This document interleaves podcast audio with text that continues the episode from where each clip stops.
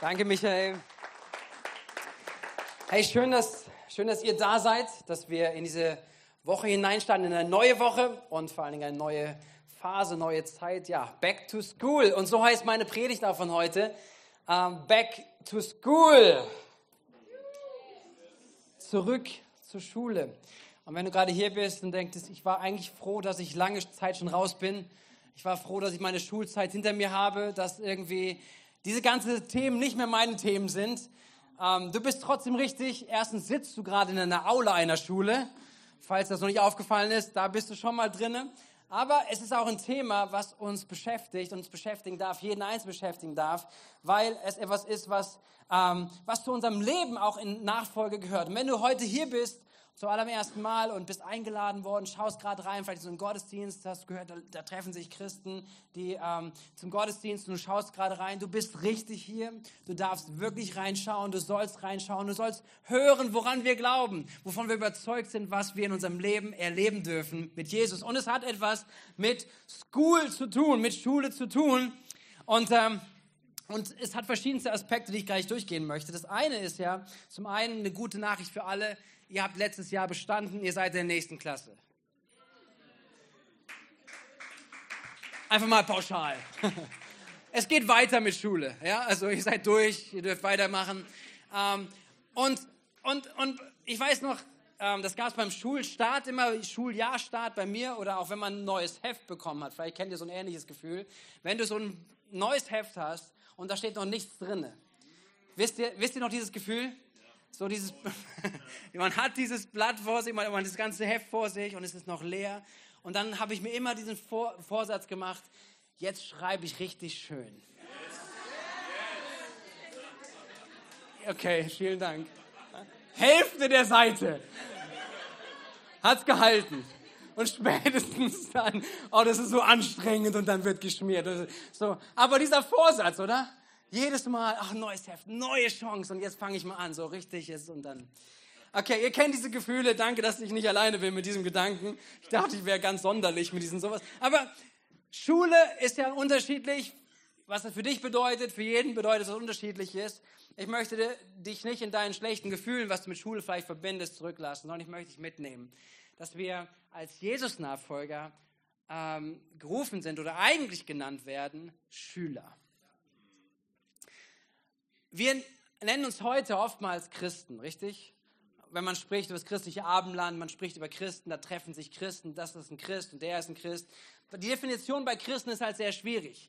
Und die biblische Definition von Menschen, die Jesus nachgefolgt haben, die zu Jesus gehören, ist das, was ich gerade oder was ich immer wieder auch in meinem Sprach drin habe, ist Jesus Nachfolger oder noch, noch schärfer eigentlich, noch, noch klarer. Der Begriff, der im Griechischen benutzt wird, wenn, sie, wenn die Gemeinden zusammenkamen, war immer Jünger. Sag mal deinem Nachbarn, Jünger. Die Bibel spricht über Jünger, sie spricht über Schüler. Das ist das griechische Wort Matates, heißt Schüler, Lernender, Student, ein Nachfolger, ein Auszubildender zu sein. Das ist die Selbstver das Selbstverständnis von jemandem, der mit Jesus unterwegs ist. Er ist ein Schüler ein Student, ein jemand, der in der Ausbildung ist, jemand, der jemand anders nachfolgt. Und das ist Jesus, dem wir nachfolgen und mit dem wir unterrichtet werden, von dem wir lernen wollen, mit dem, an dem wir uns orientieren wollen. Und das ist eine Selbstoffenbarung, eine Selbstbestimmung, wie wir unterwegs sein wollen. Nicht als Christen, was auch immer das dann bedeuten mag, sondern als Jünger, als Schüler, als Nachfolger. Und dann, dass wir das erleben, was die Bibel nämlich beschreibt über solche Menschen. Apostelgeschichte 11, Vers 26. Dort wird zum ersten Mal dieser Begriff Christen benutzt. Nämlich, so heißt es, in Antiochia nannte man die Jünger zum ersten Mal Christen. Man nannte die Jünger Christen, weil sie nannten sich Jünger, Sie nannten sich Schüler, Nachfolger von Jesus. Und die Außen, die Leute, die sie beobachtet haben, die sie wahrgenommen haben, haben gesagt, ihr seid Christen. Ihr redet so viel über Christus. Ihr verhaltet euch wie Christus. Das ist das, was euch ausmacht. Von außen wurde gesagt, ihr seid Christen. Aber wie sie selbst gesagt haben, wir sind Jünger. Wir sind Schüler. Deswegen, willkommen in der Schule von Jesus. Amen. Und ich finde es so gut, wenn du da heute mutig bist und wieder ganz neu einsteigst, vielleicht zum allerersten Mal heute da bist, vielleicht ist das etwas ein Thema, was dich beschäftigt, wo du sowieso unterwegs bist, aber ich möchte uns alle gemeinsam wirklich ermutigen, in dieses neue Schuljahr zu gehen mit Jesus. Einerseits, wir beten nachher für Kinder, die eingeschult werden, wirklich in der, in der echten Schule des Lebens hier, aber wir sind in der Schule von Christus. Wir sind in der Schule von Jesus unterwegs und ich möchte jeden, der hier ist, der jeden, der dieses hört, auch später vielleicht im Podcast, ich möchte jeden ermutigen, zurück auf die Schulbank zu gehen und zu sagen, es gibt etwas zu lernen in meinem Leben. Und das ist nicht schlimm, das ist nicht negativ, sondern wir lernen ja nicht für die Schule, sondern fürs äh, Das glaubt ihr euch selber nicht, oder? Mensch, ja nicht meine ganze Erziehung kaputt. Ich habe unseren Jungs immer gesagt, Leute, ihr lernt nicht für die Schule, sondern fürs Leben. Und dann glaubt die Gemeinde das noch niemals hier. Was ist denn hier los? Also, nicht für die Schule lernen wir, sondern fürs Leben. Genau. Drei Themen habe ich mitgebracht, die wir uns anschauen dürfen. Weil ich glaube auf dem Herzen für heute, für diesen Tag heute, drei Überschriften zu nennen. Drei Schulstunden mit Jesus. Und äh, in offenen Häusern geht es weiter. Und da lade ich auch jeden von euch ein, euch einzuklingen. Nehmt diesen Moment mit. Ich glaube, dass das ein Themen sind, Schwerpunkte sind, die, die, die Jesus ansprechen möchte, die Jesus bewegen möchte in uns als Gemeinde und somit in jedem von uns. Überschriften, die wir uns anschauen, wo wir hineingehen wollen. Und da lade ich uns wirklich ein, gemeinsam zu sagen, okay, da gehe ich in die Schulbank, falls ich sie verlassen haben sollte, falls ich ein bisschen passiv geworden bin, falls ich das zurückgedrängt habe, falls ich das ganz habe, angefangen habe zu schwänzen. Ich gehe wieder zurück in die Schule mit meinem Jesus. Und ich, ich nehme diese Themen an. Das erste, die erste Schulstunde mit Jesus ist die Schulstunde mit Offenbarung. Wenn du mitschreibst, schreib das gerne auf. Offenbarung, was meint das? Es meint das Thema, dass wir immer mehr von Jesus kennenlernen wollen. Es meint, in Offenbarung unterwegs sein, eine Sehnsucht zu haben, einen Hunger zu haben, zu sagen, meine Schulstunde in meinem Leben ist Offenbarung, mehr kennenzulernen, wie Gott ist, mehr von seiner Liebe zu verstehen, mehr von seiner Gnade zu verstehen, ihm Raum zu geben in meinem Leben. Deswegen, ich liebe dieses Lied, was wir singen, was ein neues Lied ist, einen neuen Klang hineinbringt, uns, uns als Gemeinde. Wir schaffen Raum für dich. Wir schaffen Raum für ihn. Und das ist etwas, was, was die Bibel uns hineinnimmt, dass wir eine Zeit nehmen, dass wir eine Klassenstunde machen, dass wir uns Zeit nehmen für Offenbarung mit Gott von Gott. Jesus sagt in Johannes 14, Vers 9, wer mich sieht, der sieht den Vater. Es geht darum, ihn zu sehen.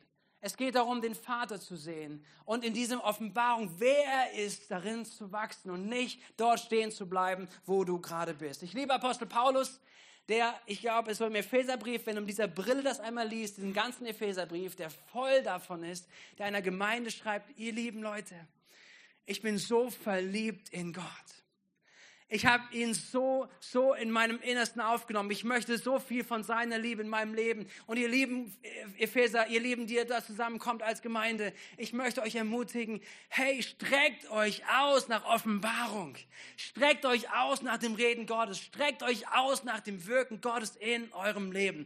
Und lasst uns mal reinschauen, wie er das schreibt. Im Epheserbrief, Kapitel 1, Vers 17. Er sagt, und er betet darum, ich bete darum, dass Gott der Gott unseres Herrn Jesus Christus, der Vater, dem alle Macht und Herrlichkeit gehört, euch den Geist der Weisheit und der Offenbarung gibt, damit ihr ihn immer besser kennenlernt.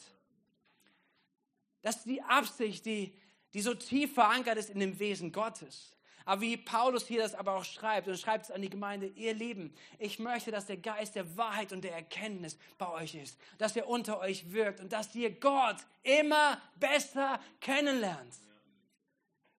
Wenn du schon Jahre unterwegs bist als Jesus Nachfolger, als ein Jünger, dann bist du nie fertig. Wir sind alle nie fertig. Und nicht im negativen Sinne und dass wir unruhig werden müssen, oh, ich werde nie fertig, sondern in der, in der wirklichen Erkenntnis darüber, wow, es gibt immer was Neues zu entdecken bei Gott. Ich bin noch nicht abgeschlossen, ich weiß noch nicht alles, sondern ich kann mehr von ihm erkennen. Ich kann mehr von ihm in meinem Leben wahrnehmen. Ich kann ihm mehr Raum geben. Er wird ihn füllen. Ich bin niemals fertig, Gott zu erkennen. Und das ist, warum es Ewigkeit gibt. Und sie wird nicht ausreichen, das Wesen Gottes zu erforschen. Ich möchte euch hungrig machen heute Morgen in diese Klasse, in diese Bank euch wieder zu setzen, euch aufzumachen, zu sagen, das ist mein, meine Schule, zurück zur Schule, zurück ins Klassenzimmer, zu sagen, das in meinem Leben hat es Auswirkungen. Ich möchte Offenbarung über Gott in meinem Leben wirksam haben. Seid ihr mit mir? Der Apostel Paulus geht weiter in Epheser 3, Vers 19. Er, er betet wiederum für Gemeinde, er betet für uns, er betet für jeden.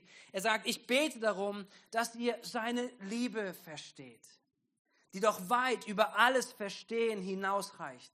Und dass ihr auf diese Weise immer mehr und mehr mit der ganzen Fülle des Lebens erfüllt werdet, das Gott, das bei Gott zu finden ist. Merkt ihr diese Sehnsucht, die hier rausspricht von dem Apostel Paulus? Er sagt, ich wünsche euch, ich bete darum, dass ihr die Liebe versteht. Und die Liebe Gottes zu verstehen, das wird unser Verstand niemals schaffen aber dass wir erfüllt sind von diesem innerlichen Wunsch, einer innerlichen Sehnsucht, mehr von der Liebe Gottes zu verstehen. Wie sehr er dich liebt, wie sehr er jeden einzelnen Menschen liebt. Gott hat dich geschaffen, gute Nachricht. Und wisst ihr was? Gott schafft nichts Schlechtes. Deswegen, er hat dich geschaffen und er hat etwas Gutes geschaffen. Und egal, was du über dich aussprichst, egal, was du über dich denkst, ob du sagst, ich bin ein Versager, ich bin ein Loser, ich bin zu nichts zu gebrauchen, Gott hat einen Fehler bei mir gemacht, es ist eine Lüge, mit der du unterwegs bist. Denn Gott sagt, er schafft etwas Gutes und er hat etwas Gutes gemacht. Und das zu erkennen in unserem Inneren, hat zu verstehen, wie sehr Gott Liebe ist. Gott liebt dich. Wisst ihr, das darf Raum einnehmen. Und es soll Raum einnehmen in uns, über die Offenbarung nachzudenken, Offenbarung zu bekommen, Offenbarung über seine Liebe, Offenbarung über seine Gnade und ihm Raum zu geben in unserem Leben. Gott ist auf Sendung. Es gibt so tolle Vergleiche mittlerweile. Ja, früher konnte man sich nicht vorstellen, irgendwie, dass man von einem ins andere Land irgendwie kommuniziert hat. Die Kommunikationsmöglichkeiten waren sehr begrenzt. Ja, es gab dann irgendwie äh, Postkutschen oder was auch immer, wenn du jemand was schreiben wolltest, du musstest jemanden besuchen, du musstest da direkt hin. Und dann kamen Erfindungen, die uns, finde ich, helfen, etwas zu verstehen, dass Gott größer ist und mehr Möglichkeiten hat zu funktionieren und zu kommunizieren. Und er ist dran zu kommunizieren, auch wenn wir ihn nicht sehen. Ich glaube, das erste Mal, wo du jemanden am Telefon wahrscheinlich gehabt hast, das können wir uns alle nicht mehr vorstellen, ja. Aber dieses Gefühl, du hast vorher mit niemandem immer nur eins Auge zu Auge gesprochen. Und dann gehst du zu einem Apparat, nimmst ein Apparat in die Hand und sprichst da rein und jemand antwortet dir. Das muss doch, wahrscheinlich haben Leute gesagt, ein Teufelsding, was ist das? Das funktioniert.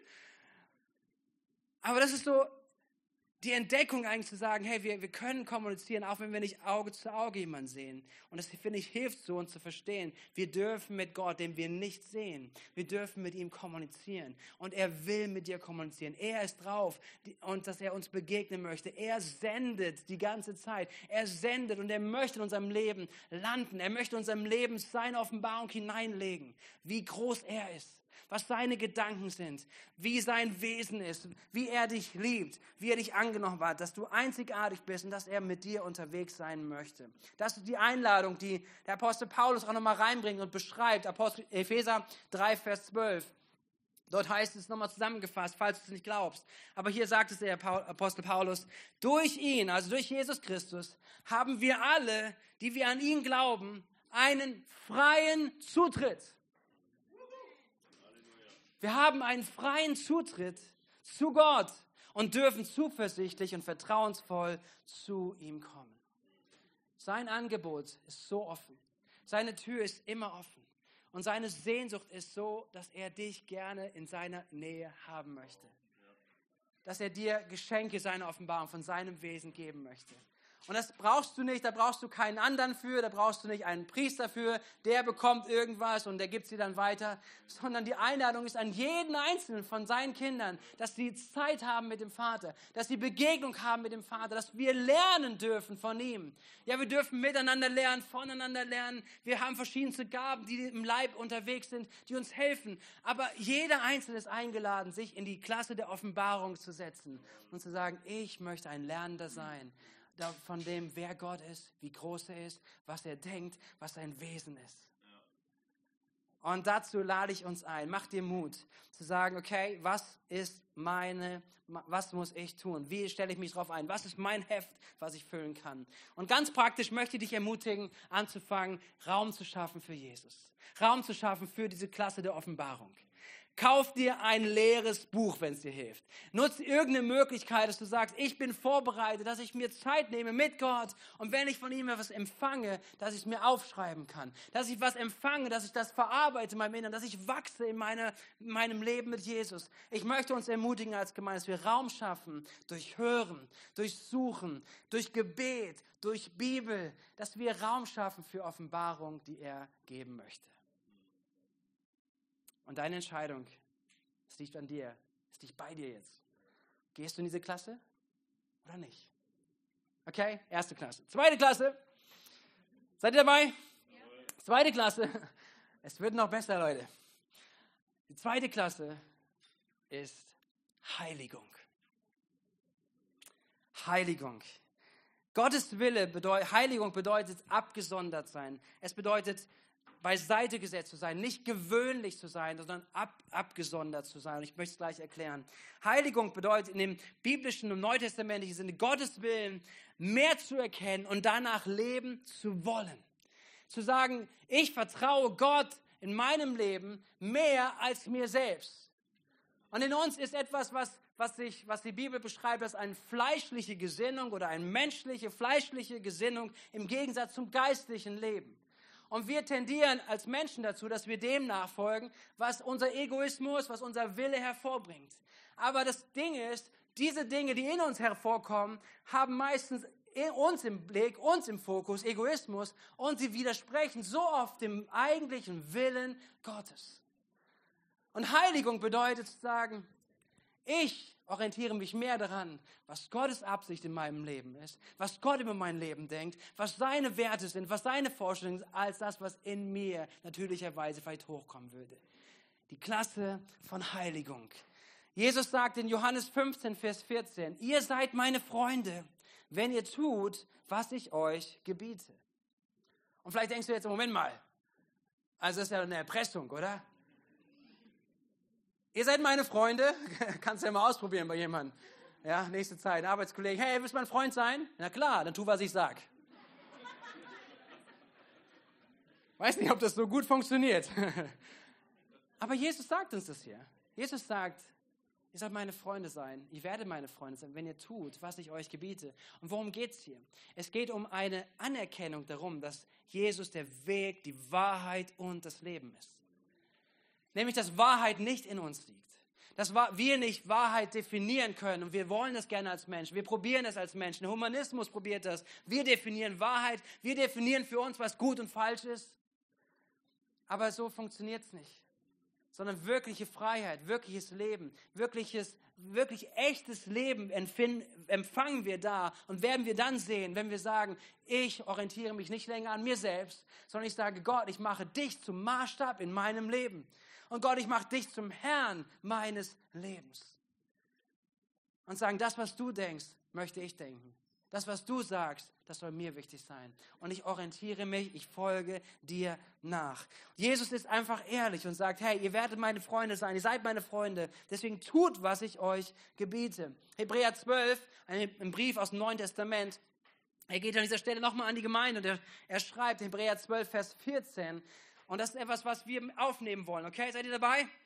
Okay. Bemüht euch um Frieden mit allen in der Gemeinde und darum, dass ihr heilig seid und euer ganzes Leben Gott gehört. Wer das versäumt, wird den Herrn nicht zu sehen bekommen.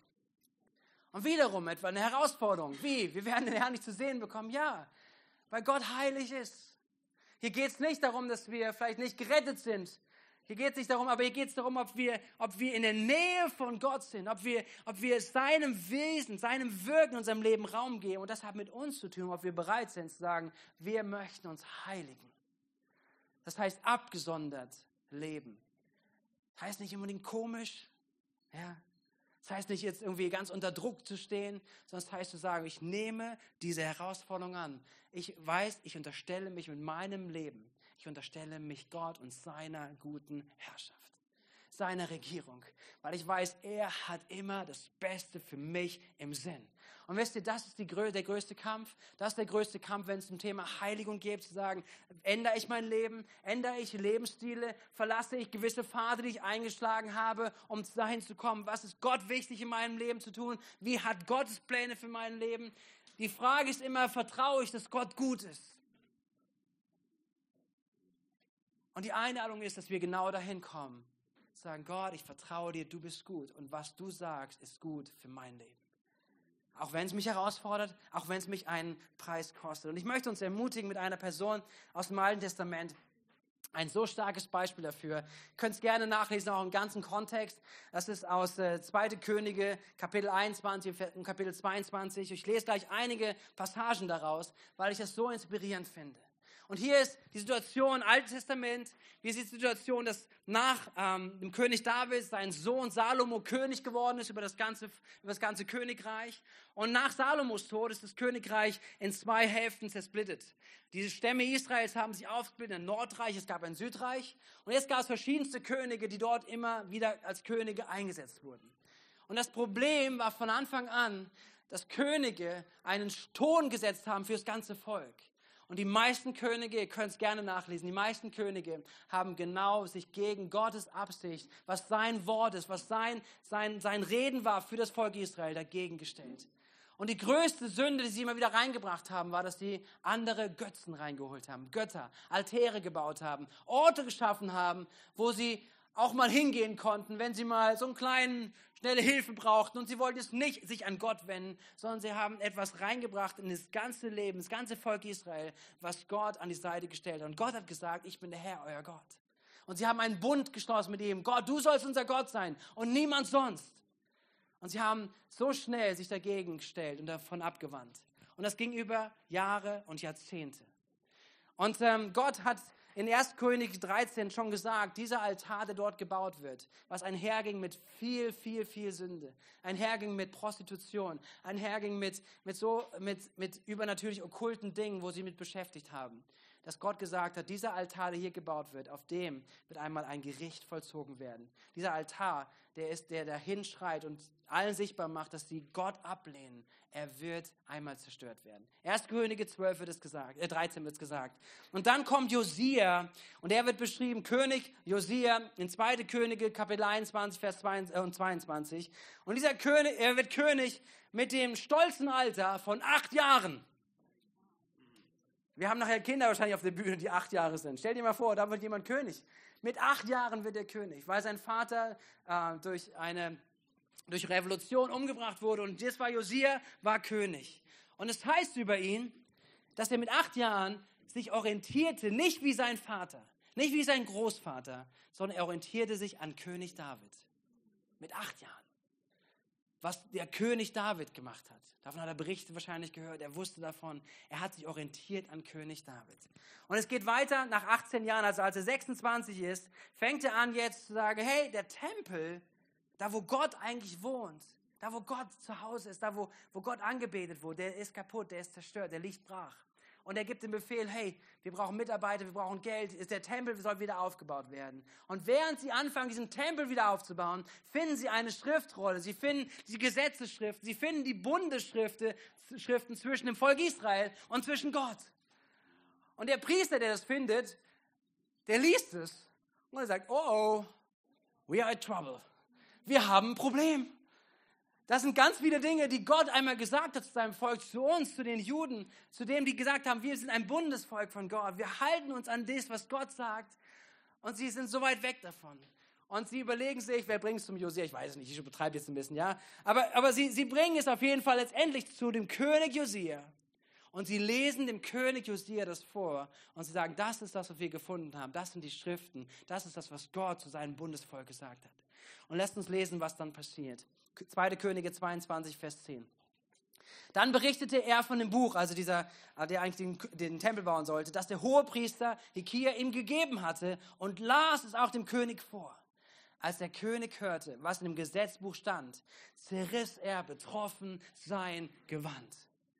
Ein Zeichen dafür, dass er sagt, ich bin außer mir, das kann nicht sein. Das ist so eine Riesendiskrepanz, eine Riesendiskrepanz von dem, was wir gerade lesen und wo wir gerade sind. Und er ist zutiefst betroffen über diesen Zustand, wo er selber drin war, in den Zustand, wo das ganze Volk drin war, zutiefst darüber betroffen, was gerade ist. Und er lässt nun den Priester befragen und sagt, was kommt jetzt? Wir haben uns gegen, gegen die Ordnung Gottes gestellt. Was, was sollen wir jetzt machen? Wie können wir jetzt damit umgehen? Und äh, sie bestätigen im Ja, Gott wird Gericht halten am Volk. Gott, es, dieses Gericht wird kommen, aber sie sagen auch zu, über ihn, über König Josia etwas. Was, sagt, was sagen sie ihm? Sie sagen in Vers 19, doch du, das geht jetzt um Josia, doch du hast dir meine Worte zu Herzen genommen und dich meiner Macht gebeugt, als du gehört hattest, welches Urteil ich über diese Stadt und ihre Einwohner verhängt habe. Dass sie, der Fluch, sie treffen soll und jeden, der es sieht, das Entsetzen packt.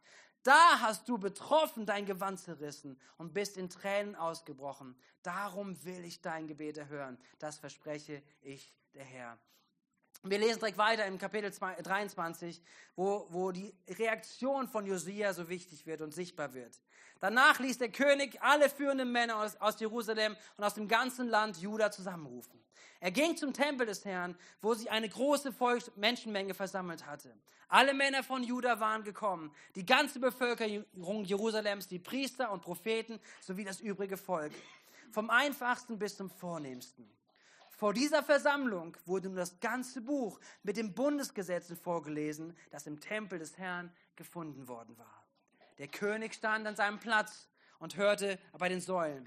Nachdem die Lesung beendet war, schloss er mit dem Herrn einen neuen Bund und schwor, wir wollen dem Herrn gehorchen. Von ganzem Herzen und mit aller Hingabe wollen wir nach seinem Gesetz leben und seine Gebote und Weisungen befolgen. Wir wollen alle Bundesbestimmungen einhalten, die in diesem Buch aufgeschrieben sind. Das ganze Volk schloss sich mit diesem Versprechen an. Und ich finde, hier ist eine echte, was soll man sagen, eine Erweckung, die hier stattfindet. Der König Josia der dieses wahrgenommen hat, diesen Zustand, diesen geistlichen Zustand, so weit weg zu sein eigentlich von dem, wo sie mit Gott unterwegs sein wollten. Und er ruft das Volk zusammen. Sie lesen es und es kommt eine Heiligkeit, eine Gegenwart Gottes auf das Volk, dass sie merken zu sagen, da wo wir gerade unterwegs sind, wie wir gerade unser Leben gestalten, wie wir gerade mit Gott unterwegs sind, das ist so weit weg von der ursprünglichen Absicht, die Gott in unserem Leben hat. Und über Josia wird am Ende zusammengefasst. Und ich wünsche mir, dass es eine Zusammenfassung ist über deine und in meinem Leben. Und das heißt am Ende, ab Vers 24, Josia hielt sie an alles, was im Gesetzesbuch stand, das der Priester Hika im Tempel des Herrn gefunden hatte. Er vertrieb die Totenbeschwörer und Wahrsager und ließ alle Götterfiguren und Götzenstatuen in Jerusalem und in ganz Judäa vernichten. Weder vor noch nach Josia hatte sich ein König dem Herrn so zugewandt wie er. Keiner war so wie er darauf bedacht, von ganzem Herzen, mit ganzer Hingabe und mit all seiner Kraft nach dem Gesetz von Mose zu leben. Und wisst ihr, diese Haltung, die wünsche ich uns, die wünsche ich mir die wünsche ich uns in dieser Klasse der Heiligung. In der Klasse der Heiligung, dass etwas in uns aufsteht, zu sagen, wir möchten uns nicht von unseren eigenen Gedanken, von unseren eigenen Begierden leiten lassen, sondern wir geben uns hin unserem König, unserem Herrn. Und das, was er sagt über unserem Leben, dem jagen wir nach mit allem, was in uns ist. Was der Hebräerbuchschreiber geschrieben hat, jagt dem nach, der Heiligung zusammen mit allen.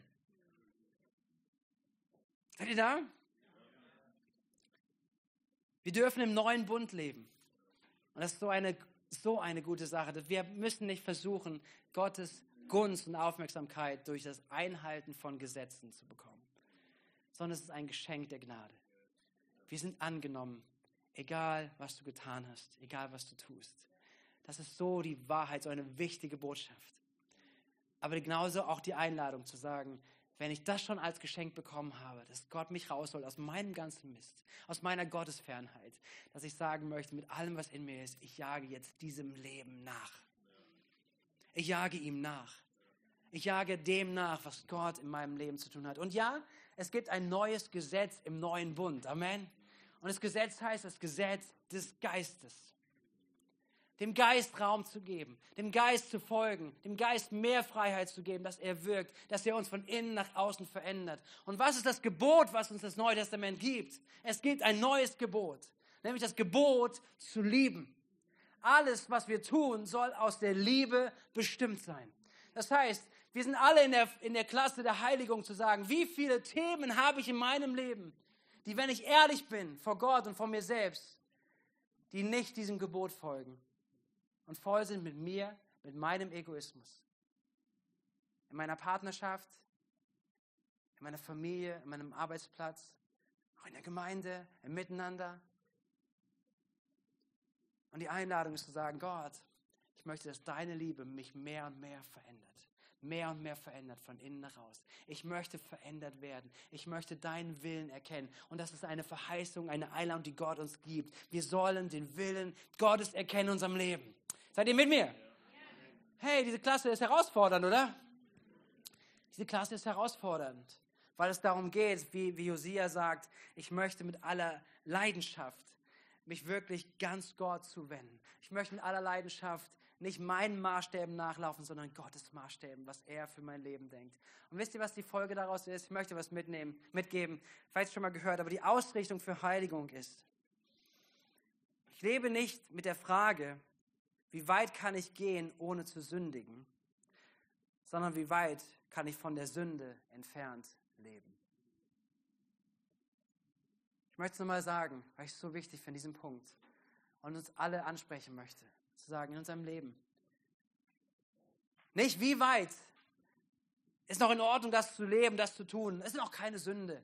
Ah, das geht doch noch, das kann ich doch noch machen. Und das ist, ja, da ich weiß, da ist ein Bereich, das ist, das ist Sünde, was auch die Bibel beschreibt. Wenn, wenn, wenn du Fragen hast, was, was Sünde ist, die Bibel hilft dir, es zu verstehen.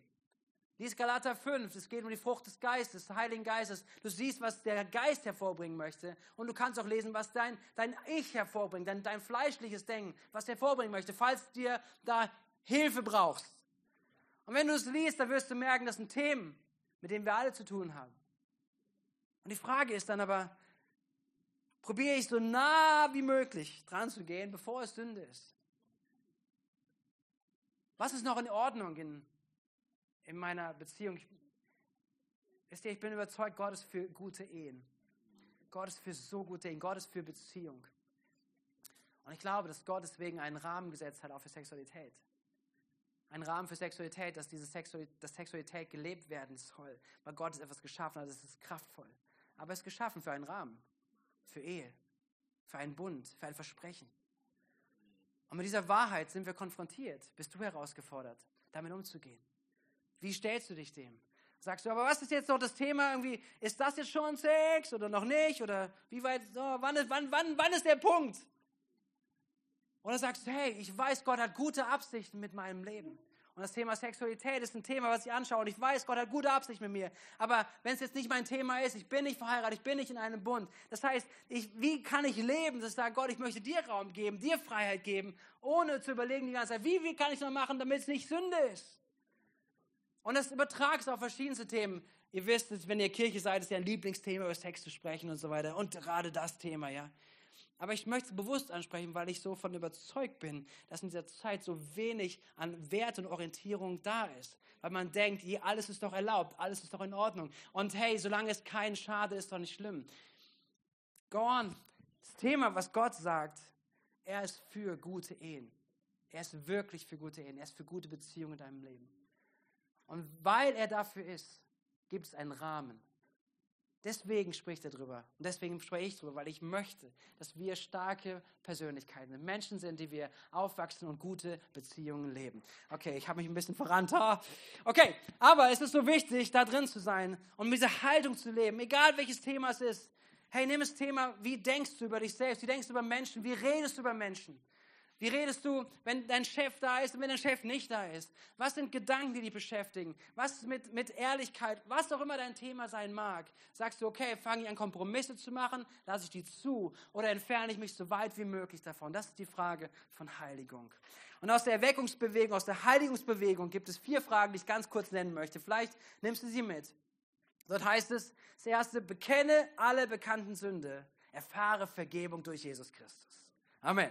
Das zweite, entferne alles aus deinem Leben, was dich unsicher macht oder zweifelhaft erscheint. Das dritte, sei bereit, dem Heiligen Geist umgehend zu gehorchen.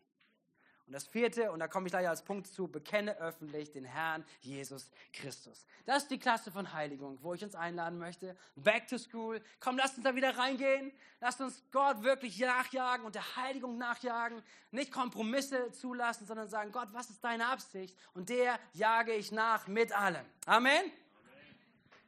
Amen. Okay, letzte Klasse. Und das ist die Klasse von Einfluss. Und nicht nur irgendwie Einfluss, sondern eigentlich Einfluss mit dem Evangelium. Jesus sagte, Markus 16, Vers 15, an seine Jünger, an seine Schüler, er sagte ihnen, geht in die ganze Welt und verkündet der ganzen Schöpfung das Evangelium. Seid ihr noch da? Okay, wir sind in der Klasse des Einflusses. In der Klasse, wo Gott uns ausbilden möchte, dass wir verstehen, er möchte, dass du und ich, dass wir Einfluss nehmen.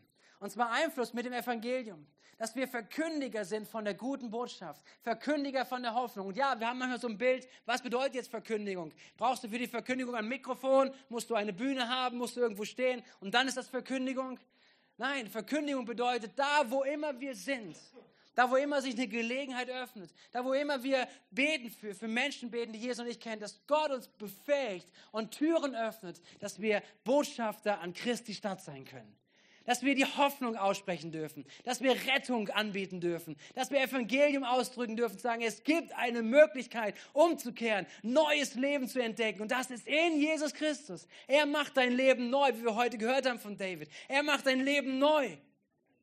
Er gibt dir neues Leben. Wir dürfen ihm nachfolgen. Denn Gottes Mission ist, dass jeder Mensch gerettet wird. 1 Timotheus 2, Vers 4. Denn er will, dass alle Menschen gerettet werden und dass sie die Wahrheit erkennen bist du in dieser Klasse des Einflusses? Oder denkst du, hey, für diesen Bereich Evangelisation, da sind andere für verantwortlich. Das sind andere, das, das, das kann der Pastor machen oder das, das, das, da brauchen wir wieder mal eine Evangelisationsveranstaltung oder, oder was auch immer, was wir da brauchen. Wir brauchen gute Programme und alles Mögliche. Ich sage nichts dagegen. Aber die eigentliche Antwort Einfluss ist eine Klasse zu sitzen und dich herausfordern zu lassen, dich ausbilden zu lassen, dich ermutigen zu lassen, dass du Einfluss nehmen kannst auf dein Umfeld, auf das Leben, was du gestaltest, auf das Leben, was du lebst. Und dass du Gott fragen kannst, Gott, öffne mir meinen Mund, öffne mir mein Herz, öffne mir den Zugang zu Menschen. Die Antwort, das, was Jesus sagt, ist nicht irgendwelche Programme, sondern was wirklich diese Stadt, diese Region, Familien, Freunde verändern wird, ist den Plan Gottes umzusetzen. Nämlich sein Plan ist, dass seine Liebe zu Menschen gebracht wird durch Menschen, durch dich und durch mich. Und ich weiß, es ist eine herausfordernde Klasse, darin zu sitzen. Vielleicht, wenn du dir aussuchen könntest, welchen Kurs du nimmst, vielleicht sagst du, ja, den Kurs kann jemand anders machen. Aber wir sitzen wir sind eingeladen, diesen Kurs uns reinzusetzen. Mit Gott diesen Kurs anzunehmen. Zu sagen, Jesus, ich möchte wachsen im Einfluss. Ich möchte ein Lernender sein. Sagen, wie kann ich in meinem Umfeld prägen, dass das Evangelium reinkommt, dass Jesus reinkommt, dass Menschen eingeladen werden, Rettung zu finden in Jesus Christus. Und wir dürfen uns dabei einander unterstützen. Ich glaube daran, dass wir als Gemeinde Dinge zusammen bewegen können, auch was diese Stadt, diese Region verändern wird. Aber Gemeinde sind immer Menschen. Es sind Menschen, die sich auch rufen lassen. Menschen, die sich rufen lassen in diese Klasse des Einflusses hinein. Und zu sagen, okay, ich lasse mich trainieren. Ich lasse mich ausbilden. Und das ist etwas, was der Heilige Geist tun möchte, wo wir voneinander lernen dürfen, wo Gaben einander dienen, die uns ausrüsten darin, wo wir Lernende sein dürfen. Aber dass jeder in dieser Klasse sitzt und jeder sich bereit macht zu sagen, ich möchte eine Antwort sein. dass diese Liebe von Gott an die Menschen kommt, die mich, um mich herum sind. Das ist das Erkennungsmerkmal von, von Gemeinde, wie wir sie lesen dürfen, Apostelgeschichte 11. Ich lese den Text jetzt nicht, aber könnt ihr gerne nachlesen. Apostelgeschichte 11, 19 bis 21. Christen werden verfolgt, gehen in die nächsten Städte und sie verkündigen das Evangelium von Jesus. Und Menschen nehmen die Botschaft an. Menschen erleben neue Rettung. Menschen erleben neues, neues Leben. Und es verändert sich. Das sind drei Themen. Drei Einladungen, in diese Klasse einzusteigen. Und ganz bewusst möchte ich uns jetzt ermutigen zum Ende seiner Predigt, dass ich uns mit hineinnehme, zu sagen, diese Themen, die werden wir heute nicht fertig bearbeiten, sondern es ist eine Einladung, da einzusteigen und auch gerade bewusst in den nächsten zwei Wochen. Wir kommen jetzt in eine Phase des Gebets, das, wo wir jetzt starten möchten, wo wir auch im nächsten, wie gesagt, nächsten Sonntag werden wir nochmal weitermachen, auch welche Klassen, ich glaube, was Gott ansprechen möchte, welche Themen, wo wir uns hineinsetzen dürfen. Aber ich glaube, dass Gott auch in den nächsten 14 Tagen bewusst in diesen Themen arbeiten möchte an uns. Und ich lade uns ein, als ganze Gemeinde, uns darauf einzulassen, eine Phase des Gebets zu gehen. Wirklich eine Phase des Gebets, wir sagen, Gott, ich möchte mich da reinsetzen, ein Schüler sein. Ich möchte diese drei Überschriften, die wir heute gerade hatten, hey, ich möchte mehr Offenbarung in meinem Leben. Gott, ich möchte mehr von dir verstehen. Gott, ich möchte wirklich dir Raum geben. Das zweite, mehr in der Heiligung unterwegs sein. Gott zu erlauben, dass er in unserem Leben hineinspricht. Sagen, was ist mit seinen Augen zu sehen? Wo leben wir nicht in dem, was würde die Liebe tun? Dass wir Offenbarung dafür bekommen. Dass Gott unsere Augen öffnet, wo wir egoistisch sind, wo wir Menschen verletzen, wo wir nicht dem Frieden nachjagen. Dass Gott unsere Augen öffnet. Und auch das Thema von Einfluss, dass wir Raum geben und danach uns gemeinsam ausstrecken, dafür beten, dass Gott uns mehr gebraucht. Dass Gott dieses nächste Halbjahr gebraucht, um Menschen in dieser Stadt, in dieser Region, in deiner Familie, in deinem Arbeitsplatz, wo auch immer wir sind, wir sind im gleichen Boot gemeinsam. Wir wollen einander anfeuern, einander ermutigen, füreinander beten, dass das zunimmt im Namen von Jesus. Und da wollen wir hineingehen. Und ich umwerbe euch, wirklich das in einer Gebetsphase zu tun. Ich habe noch Folien mitgebracht, dass ihr das kurz sehen könnt, was wir als Gemeinde gemeinsam tun können, ist einmal, dass wir zum Frühgebet zusammenkommen, einen Tag zusammen zu starten. Und dieses Frühgebet, ich weiß nicht, ist in der Predigt noch drin, ganz die letzten beiden Folien. Ähm, das Frühgebet, ihr lest auch auf den Zetteln, die ausgeteilt sind, könnt ihr auch nochmal schauen. Wir treffen uns um halb sechs morgens, halb sieben, sorry. Wollt ihr gucken, ob ihr noch wach seid? Halb sieben morgen 6.30 Uhr bis 7.15 Uhr sind wir zusammen. Wer nicht ganz so lange kann, kann auch früher gehen. Aber dass wir zusammen starten in diese Wochen hinein mit Frühgebet. Und ich lade dich ein, lass dich herausfordern, lass dich mal darauf ein. Wenn du es irgendwie kannst, vielleicht vor der Arbeit, vor der Schule, vor der Uni, da sich mit aufzumachen. Wir treffen uns in der Mission Basis. Das ist unsere Räumlichkeiten, die wir dort oben haben, Seminarraum. Wir haben Räumlichkeiten oben an, am Europaplatz, äh, am Bahnhof. Schaut auf der Homepage, wenn ihr nicht wisst, wie das ist. Ihr findet eine Wegbeschreibung dort um 6.30 Uhr bis 7.15 Uhr. Und jeden Mittwoch in den nächsten zwei Wochen machen wir einen Gebetsabend um 19.30 Uhr, auch dort, wo wir zusammenkommen können und sagen, wir nehmen uns Zeit, auch gemeinsam zu beten, gemeinsam für Durchbrüche zu glauben und zu sehen, was Gott für einen Einfluss nehmen wird in dieser Zeit. Amen. Okay, das ist meine Klassen Back to School Anfangspredigt. Da das Team ein, das hier nach vorne kommt. Und dass wir noch kurz einen Moment nehmen, um darauf zu reagieren, auch wo wir gerade zusammen sind an diesem Ort. Und dann kommt noch was ganz Schönes, nämlich dann werden wir noch alle unsere Kinder nach vorne holen und Kinder hier auf der Bühne haben. Und äh, wir werden sie segnen für ihren nächsten Schritt, back to school. Vielleicht oder zum ersten Mal in die Schule oder zum ersten Mal in den Kindergarten, so verschiedenste Lebensschnitte, die gerade anstehen, dass wir für sie segnen. Und ihr wollt es nicht verpassen. Habt noch ein paar Minuten, okay? Aber es wird richtig gut, auch sie dann nochmal zu sehen und zu segnen, vor allen Dingen als Gemeinde. Auch, dass sie Einfluss nehmen auf diese Zeit. Herr Jesus, Herr Jesus, Danken sagen möchte ich dir wirklich zum Beginn auch dieser neuen Phase. Danke für das Zusammensein heute, für jeden Einzelnen. Du hast jeden Einzelnen gewusst, dass er hier ist heute Morgen. Das ist kein Zufall. Und du hast deine Hand nach uns ausgestreckt. Dass du sichtbar werden lassen in Jesus. Dass du alles, was uns trennt von dir, trennt von Gemeinschaft, dass du dich darum gekümmert hast, einen Preis bezahlt hast, den wir hätten zahlen müssen. Wir danken dir dafür, dass du uns einlädst in Beziehung, in Gemeinschaft. Und Jesus, wir möchten Schüler sein. Ich bitte für jeden Einzelnen, Herr, dass wir Schüler sind, die wir nicht nachlassen, sondern dass wir gute Schüler sind, Jesus, die uns ausstrecken nach mehr von dir. Eine Frage möchte ich stellen, wenn du hier bist gerade und du sagst, von dem, wie du gerade sprichst, wie deine Beziehung mit Jesus ist, das kenne ich so nicht. Die Einladung Gottes an dich ist heute Morgen, dass du ein Nachfolger von Jesus werden kannst. Dass du ein Schüler von ihm wirst. Das ist eine Einladung, die er ausspricht. Dass er dich in seiner Nähe haben möchte. Und wenn du weißt, du hast Gott nicht in deinem Leben, du bist entfernt von ihm, du hast dein Leben nicht Gott hingegeben, dann lade ich dich ein, heute Morgen diese Entscheidung zu treffen. Wenn wir ganz mal kurz einen Augenblick einfach still sind, mal vielleicht Augen zumachen. Wenn du gerade heute Morgen bist und sagst, ich möchte Jesus in meinem Leben haben, ich möchte, ich weiß, ich bin, ich habe von ihm gehört, aber ich folge ihm gar nicht so nach. Aber ich möchte ihm nachfolgen. Ich möchte, dass er das Zentrum meines Lebens der Herr meines Lebens wird. Dass er meinen Müll rausräumt, was mich trennt, mir vergibt und ein neues Leben mit ihm starten. Dann bist du eingeladen, jetzt heute Morgen darauf zu reagieren. Und wenn alle Augen geschlossen sind, lade ich ein, dass du aktiv wirst, indem du deine Hand ausstreckst, wie in der Schule, und sagst, Gott, hier bin ich. Ich möchte heute Morgen anfangen, dein Kind zu werden, dir nachzufolgen. Mach mich zu deinem. Wenn du es heute Morgen bist und merkst, in deinem Herzen steckt etwas, das ist die Antwort, die Frage an dich, dann gib jetzt eine Antwort. Ich möchte einen Augenblick Raum dafür geben. Wenn jemand da ist, streck gerne deine Hand aus.